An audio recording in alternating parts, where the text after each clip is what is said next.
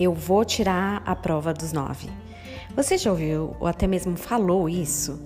Matematicamente, essa expressão significa que será feita uma conta paralela para confirmar se o que você contou, né, se nos números que você chegou estão corretos ou não. Como eu já comentei algumas vezes por aqui, você sabe que números não são meu forte. Então, não vou poder te contar muito como funciona, quais os detalhes dessa conta de prova dos nove. E olha, só para você achar que não é má vontade, eu até tentei ver um vídeo no YouTube, mas não deu para eu resumir para você. O que importa é saber que essa operação realmente pode tirar a teima. Ela funciona para comprovar se o resultado da equação está correto. Eu me atrevo a dizer que existe um tira-teima que o Senhor deixou para nosso entendimento e ensinamento.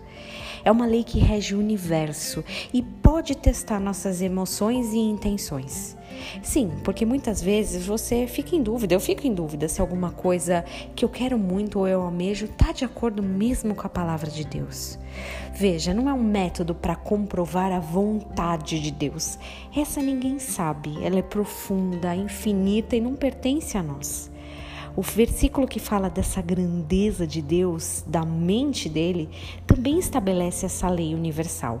Está lá em Romanos 11, 33. O versículo 36 é repetido com muita frequência no meio cristão, pelo menos. E ele fala assim: Porque dele, por meio dele e para ele são todas as coisas.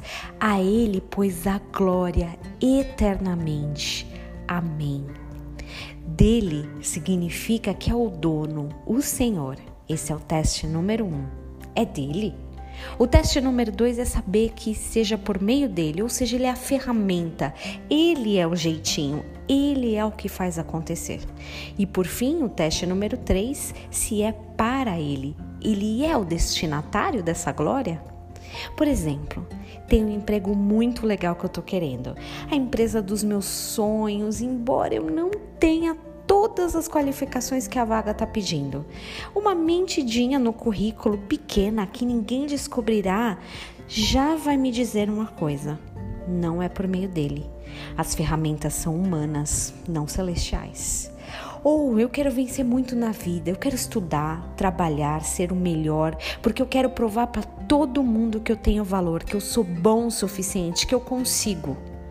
Parece que aqui o destinatário dessa ação não é bem Deus, embora estudar e trabalhar seja muito bom. Bom, essa intenção não passou na prova dos nove.